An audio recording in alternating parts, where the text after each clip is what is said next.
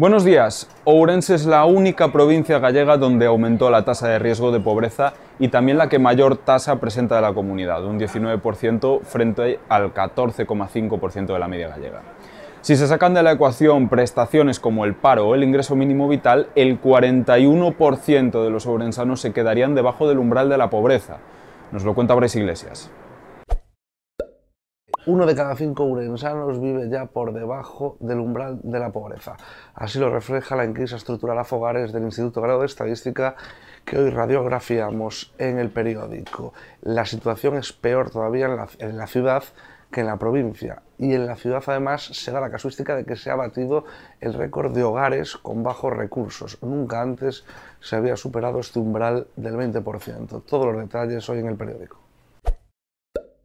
Más asuntos, la gripe tensiona el sistema sanitario de la provincia y esto se refleja en las consultas en atención primaria, que aumentaron un 54% tan solo en la última semana del año. Nos ofrece más detalles Cid. Así es, el último informe de la Dirección General de Salud Pública sobre la situación de la gripe en Galicia apunta al incremento de las consultas durante la última semana del año.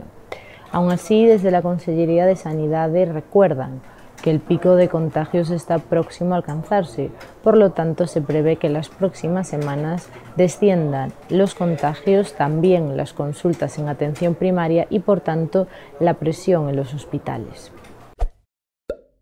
Continuamos el repaso informativo con el inicio del entroido. Antes de acabar siquiera de comer los turrones, en Amezquita ya dieron comienzo al ciclo festivo con la salida de los zamarreiros.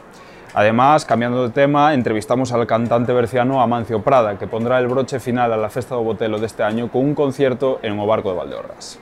En deportes hablamos con Pedro Rivero, exjugador del Club Ourense Baloncesto, quien ahora dirige el equipo al que se enfrentará el conjunto de las Burgas, el Estudiantes. Y para cerrar, les ofrecemos la guía de la llegada de sus majestades los Reyes Magos a la provincia con los horarios de las cabalgates en las principales villas ourensanas. Los Reyes finalizan hoy una larga travesía desde Oriente con la misión de repartir felicidad entre los niños, aunque los pajes reales tienen un ojo puesto en el cielo ante la previsión de lluvias y nieve. De hecho, las precipitaciones ya se hicieron sentir en la jornada ayer.